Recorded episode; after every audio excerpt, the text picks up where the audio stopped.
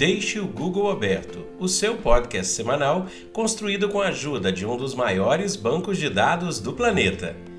E aí, pessoal, tudo bem? Espero que sim.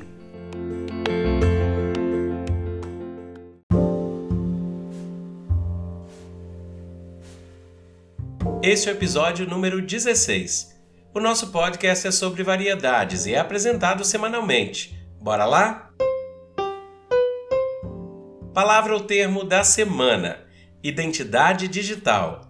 Esse é um termo mais amplo do que ter somente a sua carteira de identidade escaneada, ou ainda um aplicativo para a sua carteira de identidade no seu celular. Identidade digital, na verdade, é a amplitude dos seus registros que, em diversas plataformas, formam o que você é digitalmente para quem pesquisa sobre você online.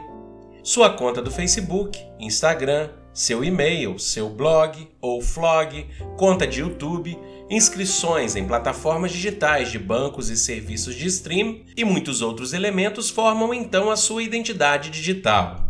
Apesar de muita gente não acreditar e achar que temos uma teoria da conspiração por aqui, a sua identidade digital fica armazenada hoje por algoritmos em grandes bancos de dados que reúnem as principais características da sua persona. No futuro, será possível acessar e identificar uma pessoa sem precisar entrar em cada uma dessas plataformas. É dito que a unificação dos dados é o próximo passo que vai juntar o digital com a nossa vida analógica. Enquanto isso, pessoas e empresas estão antenadas nos perfis e levam em conta a sua identidade digital pública como uma fonte para saber mais sobre você. Talvez você não saiba, mas muitas empresas levam em conta as informações públicas de sua identidade digital, tanto para te contratar quanto para te oferecer determinados produtos e serviços. Enquanto isso, no Doodle do Google, nesta semana o Google homenageou com um doodle bem bonitinho Laudelina de Campos Melo, ela nasceu no dia 12 de outubro de 1904 em Poços de Caldas, Minas. Ela foi filha de pais alforriados pela lei do ventre livre e foi ativista defensora dos direitos das mulheres. Foi fundadora do primeiro sindicato das empregadas domésticas do Brasil. Ela faleceu em 91, deixando sua casa em Campinas para o sindicato local. Em uma de suas falas, ela diz: a minha mãe dizia para mim que eu deveria ter nascido homem, porque já nasci com aquela garra, com aquela coisa que tudo para mim eu não deixava passar, eu queria enfrentar. O Doodle também homenageou o Dia das Crianças, que foi criado através de uma lei, quando o presidente Arthur Bernardes governava o Brasil entre 1922 e 26. A data era comemorada timidamente, mas quando foi usada pela Johnson Johnson e pela fábrica de brinquedos Estrela, pois eles queriam alavancar vendas para o público infantil na década de 60, a iniciativa foi um sucesso e foi abraçada então por todo o comércio nacional.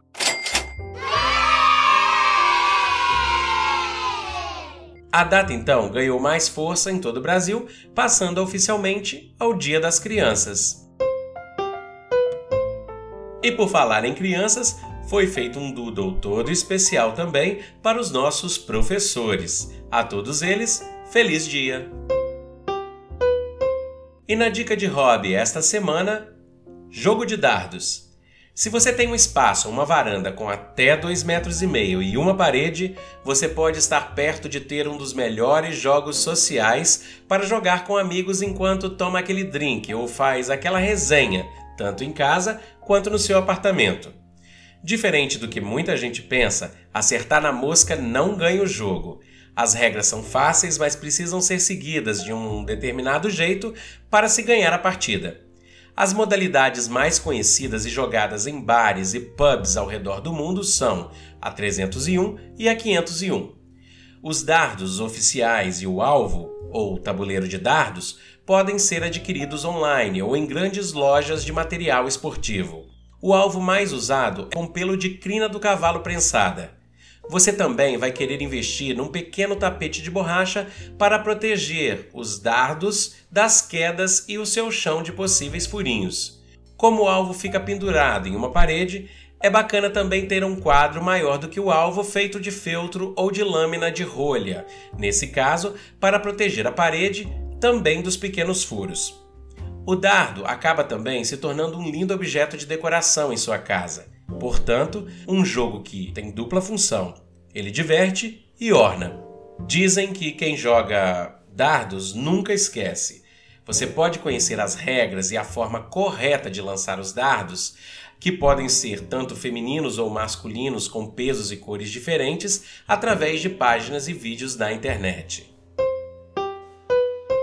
E no Recordar e Viver, em brinquedo vamos recordar do bolim bolacho, que também é conhecido como bate-bag, quebra-dedo ou bate-bate. Duas bolas de plástico, bem duro, presas em uma cordinha com um anel para segurar. Você se lembra?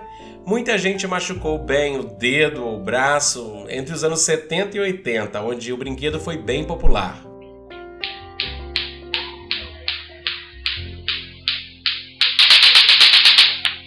Ele chegou a ser proibido em algumas escolas e cidades. As professoras, então, ficavam loucas com o barulho na hora do recreio. Também falaremos de um objeto que fez alegria e trouxe muita lembrança boa para muita gente. Quem se lembra do monóculo fotográfico? Eram aquelas lupas pequenas para fotografia, bem coloridos. A gente olhava com um dos olhos tapando o outro.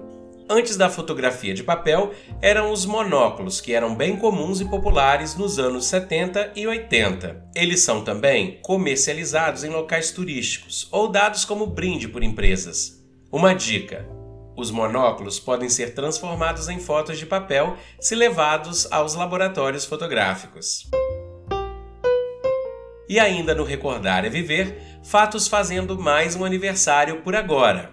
D. João VI funda o Banco do Brasil em 1808. A Universidade de Sydney, a mais antiga da Austrália, é inaugurada em 1852. Santos Dumont, com seu balão número 6, dá a volta em torno da Torre Eiffel, percorrendo 11 quilômetros, e isso foi em 1901. Já em 1904, Roberto Landel de Moura patenteia suas invenções no campo da transmissão de voz com o transmissor de ondas, o telefone e o telégrafo sem fio nos Estados Unidos. E em 1926, o livro infantil Ursinho Paul é publicado pela primeira vez. Já em 1931, é a inauguração do Monumento do Cristo Redentor. Comidas e bebidas ou ingrediente culinário. Falaremos hoje sobre o queijo. Não há uma data certa, mas é sabido que o queijo faz parte de várias culturas pelo mundo. Há 8 mil anos, quando as cabras foram domesticadas, pode ser a datação mais acertada para essa deliciosa iguaria. Hoje, os queijos são produzidos das mais diversas formas e com ingredientes para aromatização e harmonização. O queijo mozzarella é o mais usado no mundo, principalmente para cobrir pizzas ou também para sanduíches quentes com queijo. Além do mozzarella, alguns dos mais famosos são provolone, gorgonzola, cottage, mascarpone, ricota, parmesão, edam, cheddar, brie, roquefort e aqui no Brasil são muito consumidos o queijo prato e o Minas Frescal. Na culinária, é até difícil dizer que tudo que leva queijo fica bom, segundo um dito popular. O pão de queijo é uma iguaria bem apreciada e tem se tornado popular não só no Brasil, mas também fora dele. Sob pratos, alguns que dão água na boca são o quiche de queijo, biscoito de queijo, arroz de forno ao queijo, pão italiano recheado ao queijo e o pudim de queijo com goiabada. E no Notícias Variadas, um agente de turismo recebeu um pacote recentemente contendo artefatos roubados do local onde ele trabalhava. Tratam-se de artefatos da antiga cidade de Pompeia, que no Império Romano estava localizada a mais ou menos 22 quilômetros de Nápoles, na Itália. Com uma carta, a turista ladra afirma que os artefatos trouxeram má sorte. Isso depois de 15 anos do ocorrido. Entre os itens estavam partes de uma ânfora, ladrilhos de um mosaico e um pedaço de cerâmica. Esse mês está sendo o último onde a Agência Espacial Norte-Americana NASA estará levando seus astronautas ao espaço. A partir do próximo lançamento para a ISS, a NASA se torna oficialmente cliente da SpaceX de Elon Musk. Definitivamente, uma nova era na escalada e na corrida espacial mundial. É possível treinar um cachorro em oito semanas para detectar pessoas numa fila com Covid-19. Os doguinhos conseguem escanear 250 pessoas por hora com uma chance de detecção que vai de 98 a 100% de acertos.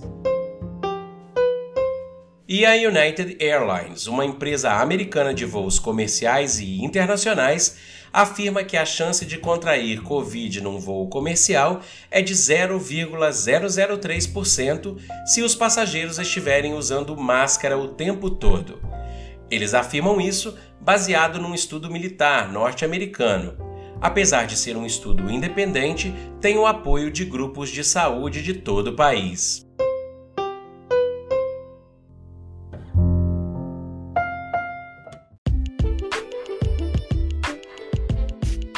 E para tudo isso que eu disse, ou para alguma coisa que você ouviu e precisa saber mais, deixe o Google aberto e até a próxima!